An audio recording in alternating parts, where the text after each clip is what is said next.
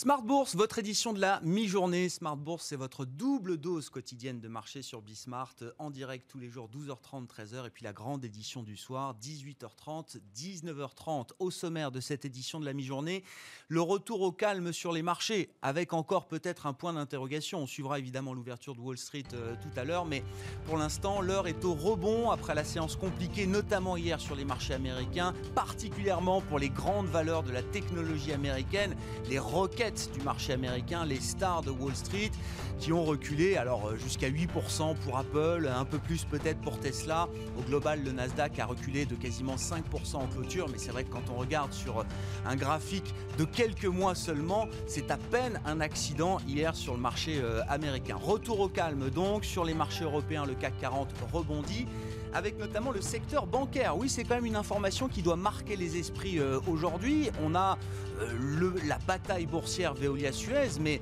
on regarde aussi dans d'autres secteurs, voir si des vagues de consolidation ne vont pas arriver. Fusion bancaire en Espagne, c'est le titre du jour quand même, entre euh, Bankia et CaixaBank, qui ambitionnent tous deux de créer le plus gros groupe bancaire espagnol. Bankia qui avait été sauvé par le gouvernement espagnol en 2012. Et donc les deux groupes ont annoncé leur intention de, fusionner, une opération qui se fera euh, exclusivement en action et qui pourrait être bouclée assez prochainement. Les deux titres sont en forte hausse sur le marché espagnol, mais l'ensemble du secteur bancaire aujourd'hui profite d'une journée plutôt positive. Et puis la question qu'on va se poser euh, dans cette édition de la, la mi-journée, les nouveaux boursiers, ces 150 000 nouveaux investisseurs particuliers qui sont arrivés sur les marchés boursiers français pendant la crise de marché du mois de mars. Qui sont-ils?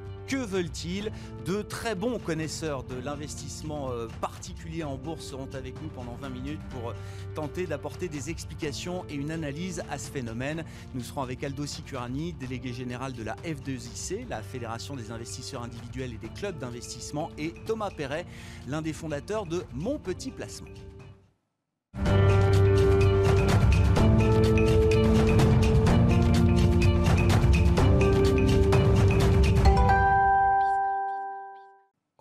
Des actions à la mi-journée après la séance d'hier compliquée, notamment pour la tech américaine. Toutes les infos clés résumées par Nicolas Pagnès depuis la salle de marché de Bourse Directe. Tendance dans le vert finalement à la mi-journée pour le CAC 40. Après son ouverture dans le rouge, l'indice parisien s'est vite repris et a dépassé son niveau de clôture de la veille pour retourner se positionner juste en dessous des 5050 points. Les clôtures en recul des bourses américaines et le dégagement sur les valeurs de la tech ne semblent pas avoir eu tant d'impact sur l'indice parisien en dépit des craintes à l'ouverture. Parmi les plus fortes hausses du jour à la bourse de Paris, on note la présence des valeurs automobiles mais aussi hôtelières. Renault, Peugeot et Accor semblent continuer sur leur lancée amorcée hier dans l'espoir d'un vaccin distribué euh, aux États-Unis qui pourrait ramener l'économie à un rythme d'avant-crise. Les banques sont également dans le vert euh, à la mi-journée avec Crédit Agricole et BNP Paribas qui gagnent plus de 2% et Société Générale qui va chercher plus de 3%. Les espoirs sur le front du Covid-19 ne sont qu'une partie de l'explication pour ces dernières. L'enthousiasme sur les valeurs bancaires pourrait également venir de l'annonce d'une potentielle fusion entre Et Bankia en Espagne. Sur le front de la lutte contre la Covid-19, toujours AstraZeneca est toujours, qui est toujours en attente d'une autorisation d'urgence par la FDA aux États-Unis, annonce lancer la première phase de son essai clinique au Japon. En ce qui concerne le potentiel vaccin que le groupe pharmaceutique développe, le test concernera 250 patients. Et en France, Novacite a annoncé le lancement d'un nouveau test de dépistage de la Covid-19 basé sur deux gènes, là où le précédent test n'était basé que sur un seul gène. Le titre gagne un peu plus de 3% à la mi-journée. Et côté entreprise, à présent, le président du conseil d'administration d'Engie a confirmé les rumeurs selon lesquelles Engie voulait que l'offre faite par Veolia sur la participation d'Engie dans Suez soit revue à la hausse. Engie qui est dans le rouge à la mi-journée. PSA et Total, de leur côté, via leurs filiales respectives Opel et Saft, lancent une société commune de fabrication de batteries. Un projet qui est né de l'ambition de faire face à la concurrence asiatique dans ce domaine. L'Europe représentant seulement 1% de la production mondiale de batteries utilisées dans les voitures électriques, alors que les ventes des voitures en question sont-elles en plein essor? L'objectif de la nouvelle entité, qui est nommée Automotive Sales Company, est d'en faire un acteur de premier plan dès 2023. Total est également dans le vert à la mi-journée. Et enfin, SMCP, le groupe derrière les marques Sandro, Mage ou encore De Fursac, publie un chiffre d'affaires en baisse de 31% sur le premier semestre. Le groupe annonce cependant avoir mis en place des mesures de réduction des coûts opérationnels pour faire face à la période et constate une amélioration progressive de ses ventes en Chine sur le début du deuxième semestre. Si on regarde ce qui se passe du côté des matières premières à présent, le pétrole remonte légèrement dans la matinée, même s'il semble parti pour effectuer sa plus forte baisse hebdomadaire depuis juin. Il reste sous les 44,40 dollars à la mi-journée, dans un contexte toujours de crainte d'avoir des stocks excédentaires de pétrole. Et à noter pour conclure que la tendance à la Bourse de Paris devra composer avec l'ouverture des marchés américains cet après-midi et surtout avec les très attendus chiffres de création d'emplois et taux de chômage aux États-Unis, publiés par le département du travail pour le mois d'août, qui seront publiés donc à 14h30. L'enjeu pour le marché du travail américain, c'est de savoir si le taux de chômage va repasser ou non sous les 10% pour la, photographie du mois d'août qui sera donc publiée tout à l'heure en début d'après-midi. Nicolas Pagnès qui est avec nous tout au long de la journée sur Bismart en fil rouge pour vous livrer les, les infos clés de marché depuis la salle de marché de Bourse Direct.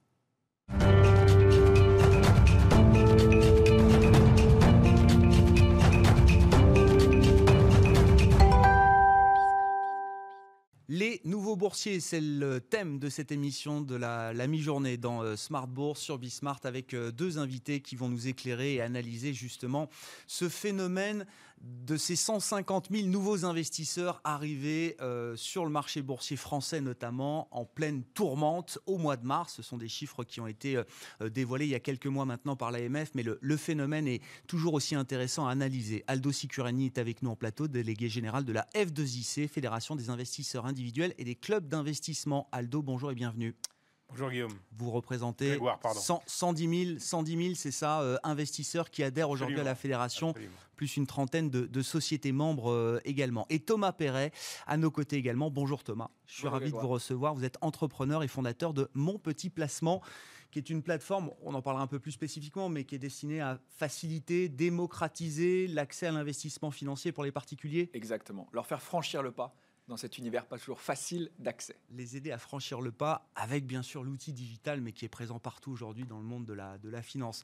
Euh, qui sont-ils euh, Que veulent-ils, Aldo? Qui sont ces extraterrestres? On est en France quand même. Ces 150 000 nouveaux investisseurs qui sont venus peut-être acheter des actions françaises pour la première fois de leur vie, ou en tout cas pour la première fois depuis très longtemps, au cours du mois de mars 2020, quand euh, le CAC et les autres indices boursiers avaient baissé de 30 voire 40 Alors, ce sont des gens qui veulent du rendement, qui cherchent, qui cherchent la performance. Ils ont beaucoup sont au plafond au livret A, ils ont euh, un plan d'épargne logement, les développement durable. Enfin, ils ont vraiment beaucoup d'épargne. Surtout qu'ils ont pas mal épargné. Euh.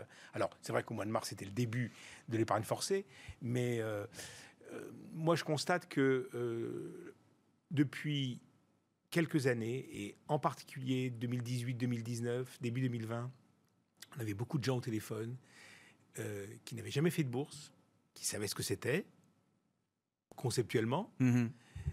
et euh, qui étaient euh, à fond dans l'assurance vie, et puis qui voient, qui voient leur, leur rendement de contrat qui ne, cesse de baisser, même les contrats en, unité de compte, mais surtout les contrats en euros. Et ils sont, ils sont désorientés. Et ils, ont, ils ont besoin de, ils ont besoin de, de, bah, de financer une retraite future, les, euh, les études des enfants, l'achat d'un bien immobilier euh, peut-être un jour. Et ils veulent du rendement. Ils ne peuvent plus. Ils, se rendent bien compte que euh, un livret A à 0,50%, c'est 1% de, de, perte de pouvoir d'achat chaque année. donc c'est avant tout ça qu'ils cherchent.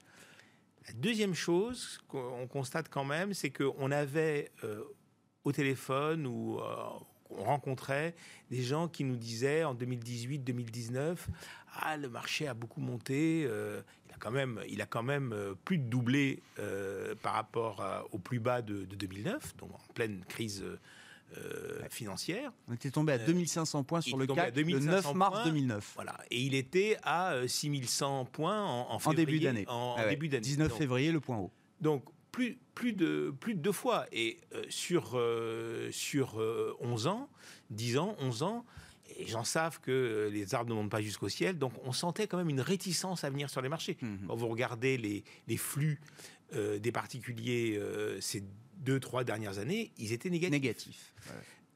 Donc là maintenant, ils se sont dit, il y a, il y, a, il y a une opportunité. c'est c'est intéressant. Alors, l'opportunité, effectivement, mais euh, on le dit sur les marchés, timing is crucial. Et donc, euh, l'opportunité, il faut la saisir quand elle se présente. Mais ce que vous décrivez, Aldo, c'est plus finalement une, une prise de conscience fondamentale. Alors, en plus, avec des événements qui ont marqué les esprits sur le, dans le monde du placement. Euh, le- le- la fin du fonds euro, pour dire les choses un peu simplement. La baisse des rendements continue depuis, depuis des années. Il y, a, y a derrière donc cette arrivée de nouveaux investisseurs qui se sont concentrés là sur, sur le mois de mars. Il y a derrière ça une prise de conscience fondamentale euh, qui est de dire je veux reprendre un peu la main sur mes placements et en tout cas m'organiser pour différemment peut-être pour générer du rendement face à mes objectifs de vie. On n'est pas du tout en train de parler là parce que faut quand même le dire, entre pros ou entre initiés, les particuliers, c'est toujours un peu les moutons qui arrivent au dernier moment et dont on se moque gentiment, évidemment, en disant Ah, tiens, ils vont se frotter à la bourse, ils viennent jouer au casino, ils vont se faire rincer en trois semaines. C'est pas tout à fait ce que vous décrivez. Non, c'est pas tout à fait ce que l'on décrit, mais il y a surtout euh, une prise de conscience. Vous, vous souvenez de la fameuse boutade de François Mitterrand On, on- on s'enrichit en dormant. C'est fini, cette époque-là, c'est terminé. Donc maintenant, il faut agir. Alors, vous avez bon, 150 000 nouveaux investisseurs, ce n'est pas non plus. Non. Euh, C'est un quart des investisseurs, euh, c'est le rapport de l'AMF, hein, toujours, hein, qui fait foi sur cette étude. J'ai lu que c'était 27, c'est 150 000 nouveaux investi- investisseurs, c'était 27% des investisseurs particuliers qui agissaient en bourse euh, régulièrement et y compris au Et- moment de la crise. Et exactement, eux-mêmes étant à peu près un sixième du nombre d'actionnaires individuels. Donc, la réalité, c'est quand même que la grande masse des actionnaires individuels sont plutôt passifs. Pourquoi? Parce que beaucoup sont arrivés en bourse à l'occasion de privatisation, où ils ont hérité d'actions. Euh, et, euh, et donc, ils cherchent. C'est pour ça que Et c'est pour Euh, ça qu'il y a mon petit placement. On va en parler dans une seconde. Non, non, mais Voilà. bien sûr. C'est pour ça qu'il y, a- il y a tout un tas. On, on- on constate aujourd'hui un, un foisonnement d'offres, euh, de solutions pour les particuliers. Euh, et, euh, et parce qu'il y a un très grand désarroi, une, une- une demande. Mais maintenant, les- le nombre de gens qui passent à l'acte reste encore marginal. L'étude de l'AMF, qui est une étude extrêmement compliquée à, à réaliser, et c'est pour ça qu'on n'en a pas vu la suite pour l'instant, euh, demande à être confirmée. Ouais. Il faut qu'il y ait un suivi. Voilà. Savoir ce que sont devenus ces 150 000 nouveaux investisseurs. C'est un peu l'idée de, de- de cette émission aujourd'hui. Alors, c'est peut-être un peu tôt pour faire, euh, faire un premier bilan, mais l'idée, c'est de suivre et d'accompagner ces 150 Absolument. 000 Nous, on a toujours le discours de dire que faire des privatisations, c'est bien, comme on a vu avec la Française des Jeux, le grand succès, mais ensuite, il faut, il faut les accompagner. Ouais. Et ça, c'est très, très important. Thomas, Thomas Perret. Alors, ju- juste un mot quand même de l'aventure entrepreneuriale, mon petit placement. Vous êtes lancé en début d'année.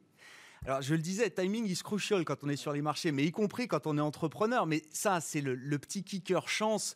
Alors que tout, tout entrepreneur espère, j'imagine, au démarrage de son activité. Mais euh, quand cette chance se matérialise, c'est-à-dire se lancer au bon moment, ça a été un peu la... En tout cas, vous êtes arrivé au moment où il fallait adresser Ouais.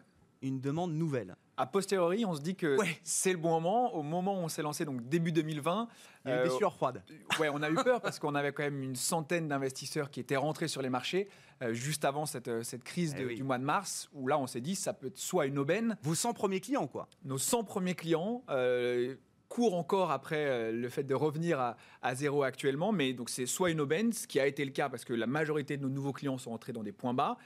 Mais au moment où, où ça arrive, on ne sait pas où on va, Ouais. comme dans toute crise. Donc, euh, Qui Ah. sont, qui sont-ils Que veulent-ils? Qu'est-ce que vous avez pu observer justement? Alors, euh, avec la, la coïncidence temporelle qui était le démarrage aussi de votre activité, de mon petit placement. Ouais, Sachant qu'on avait quand même trois ans d'existence, donc le site existait déjà depuis un an, il a été lancé commercialement euh, en, en février, mais du coup on a pu voir quand même un pic de flux. Euh, nous on a deux typologies d'investisseurs en temps normal, Euh, des jeunes, jeunes actifs, soit en fin d'études, soit en premier CDI, euh, qui n'ont pas encore beaucoup d'argent à investir, mais qui se lancent. Et ensuite on a une deuxième cible qui sont les 30-40 ans, euh, qui ont souvent déjà un achat immobilier et qui veulent diversifier un peu leur, leur épargne, qui ne sont pas forcément très initiés. Et là, Multiplacement les adresse. Ce qu'on a vu pendant ces mois de, mars-avril, euh, c'est qu'on a eu une troisième euh, cible, une troisième persona, comme on dit en marketing. C'était des personnes plutôt opportunistes, qui étaient plus initiées et qui se sont dit, il y a un moins 30, moins 35% en une semaine sur les marchés financiers. Euh, moi qui ai 30 ans, j'en ai entendu parler en 2008, mais j'ai jamais pu rentrer à ce moment-là. Mon père m'a raconté. Donc j'y vais. En tout cas, c'est comme ça qu'on l'a perçu et c'était assez ponctuel parce qu'aujourd'hui, euh, cette troisième cible ponctuelle d'initiés, euh, dans les nouveaux flux chez Multiplacement, on l'aperçoit un petit peu moins.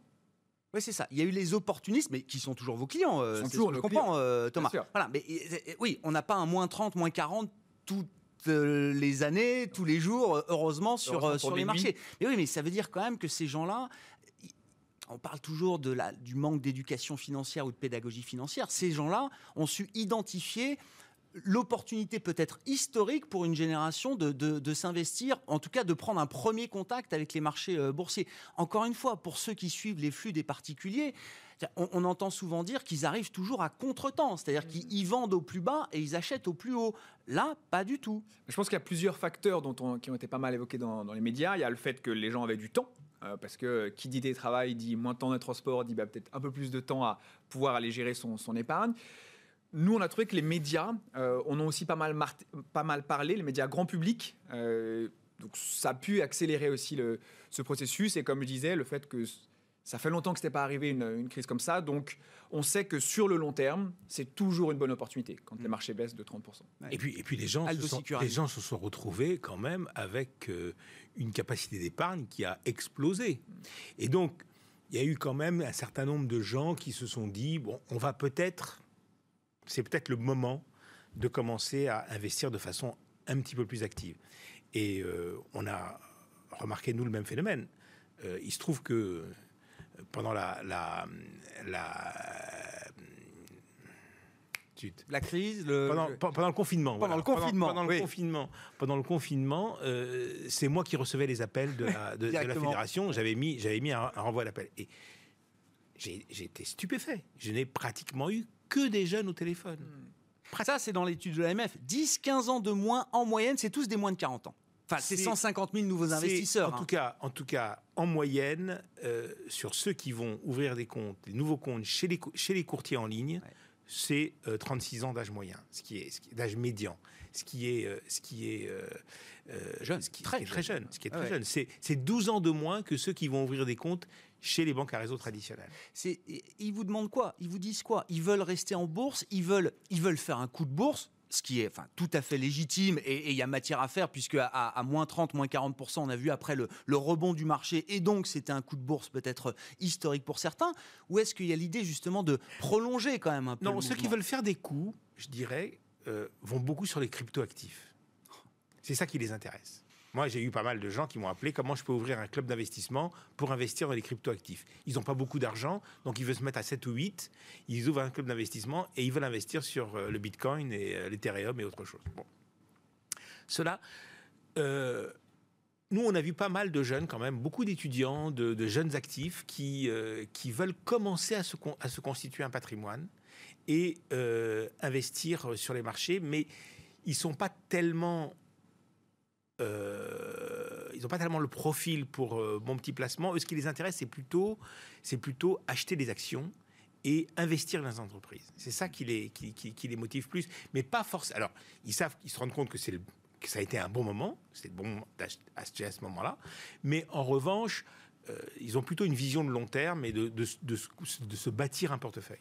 Oh bah, il doit y avoir des visions de long terme chez les clients mon petit placement.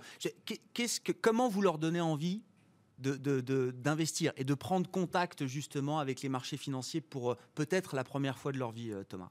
Bon, Déjà, il y, a, une forte sensibilisation, même en amont de la crise, qui était que là aussi, le, livret A qui baisse, ça a été énormément médiatisé. Et nous, la, jeune génération, euh, on est assez sensibilisés sur le fait qu'il va falloir prendre notre épargne en main, notre patrimoine en main, pour pouvoir préparer sa retraite. Combien de temps on nous répète que vous n'aurez pas de retraite, vous les jeunes, vous n'aurez pas de retraite payée par l'État en tout cas? Et je pense que ça plus les, nouvelles technologies, les nouvelles initiatives comme peuvent l'être Multiplacement, mais aussi d'autres, euh, facilitent l'accès à, cet univers parce que les gens ont envie de découvrir un petit peu. Donc il faut, pour nous en tout cas, la, sauce magique, euh, c'est beaucoup de pédagogie, énormément d'accompagnement et, de confiance, de réassurance, en tout cas quand on s'adresse à une cible qui n'est pas forcément très initiée. Euh, donc nous, ça passe par de, l'humain. Il y a un conseiller personnalisé humain derrière chaque euh, utilisateur. et ensuite une offre simple, parce que si c'est un premier pas, euh, il faut que ça soit lisible, clair euh, pour, pour tout le monde. On va parler de l'offre, mais dans, ce que vous expliquez, Thomas, vous citez pas le digital. C'est-à-dire que le digital n'est plus du tout un facteur différenciant quand on lance une entreprise comme mon petit placement aujourd'hui. C'est un prérequis. Euh, nous, je m'en souviens de mes, nos campagnes marketing au début, on disait zéro paperasse. là, on dit toujours ouvre ton, ton, compte depuis ton canapé un dimanche matin, mais pour nous, c'est plus une innovation. C'est un prérequis pour aller chercher cette, cette cible. Vous leur donnez accès à quoi concrètement? L'idée, c'est pas qu'ils viennent euh, acheter euh, en vif des titres en bourse. Non, vous leur donnez des solutions de placement alors qu'ils sont investis sur les marchés actions, Thomas. Donc oui, c'est indirectement investi. on donne indirectement accès au marché financier. Nous, notre message, c'est de dire il y a une offre aujourd'hui de fonds d'investissement qui n'est pas forcément accessible simplement à des particuliers qui n'ont pas forcément beaucoup d'argent et qui ne sont pas forcément très initiés.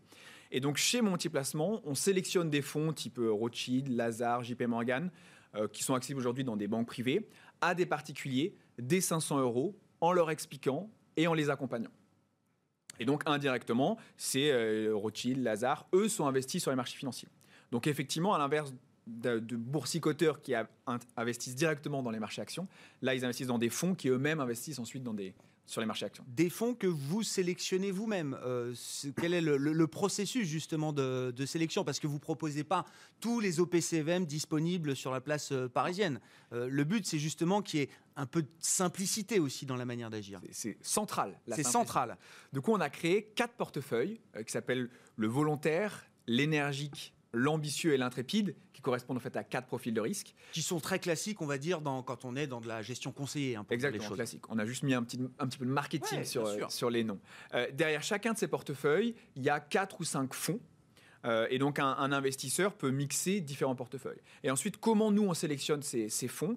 Chaque trimestre, on a des commissions produits qui vont, qui vont réallouer avec des humains, donc on a six personnes dans ce comité, dans ce comité produit, et en amont, il y a un algorithme qui nous permet de sélectionner les fonds qu'on va mettre dans nos différents portefeuilles euh, en fonction de différents critères, euh, la géolocalisation, enfin la géographie, pardon, ah la performance, le track record, des choses comme ça. Et vous dites l'accompagnement humain, c'est aussi une clé justement du, succès qu'on souhaite le plus large possible à, mon petit placement. Ça veut dire quoi?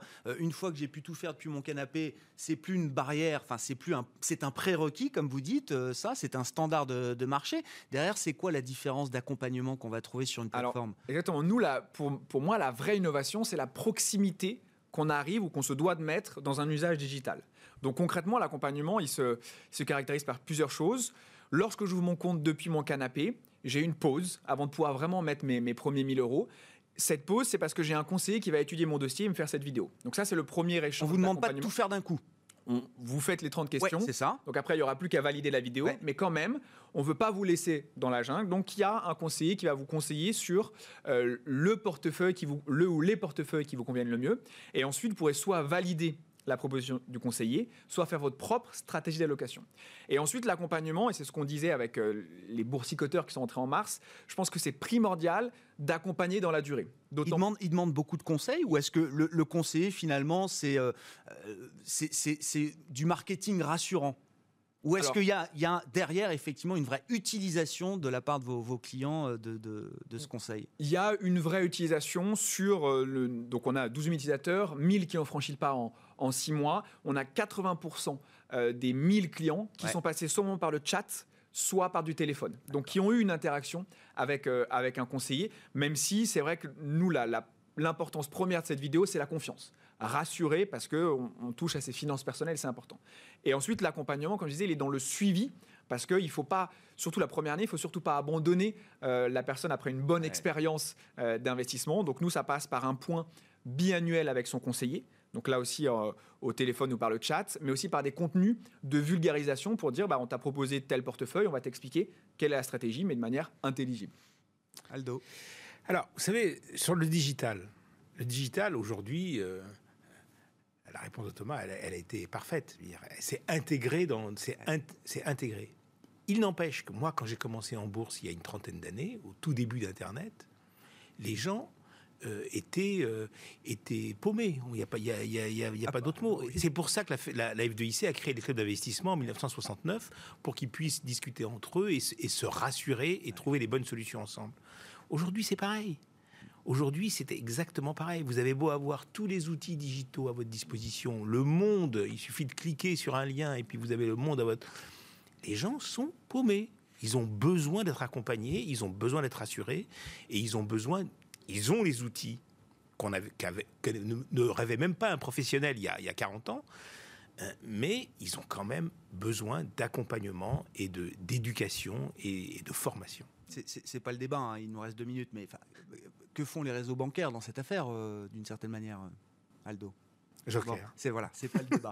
Thomas, Bah, nous, alors, les réseaux bancaires, on travaille avec certains, justement pour les accompagner, leur fournir déjà un nouveau canal de Ah, c'est communication. vous qui accompagnez les réseaux les bancaires. réseaux euh, bancaires bah sur, en tout cas, ces outils digitaux et cette cible-là, qui est très compliquée à, à adresser les, Ouais. les jeunes actifs. Comment vous regardez Robinhood le phénomène Robinhood. Alors, c'est l'application américaine des millennials, mais qui est un modèle très différent de ce que vous avez décrit pour mon petit placement.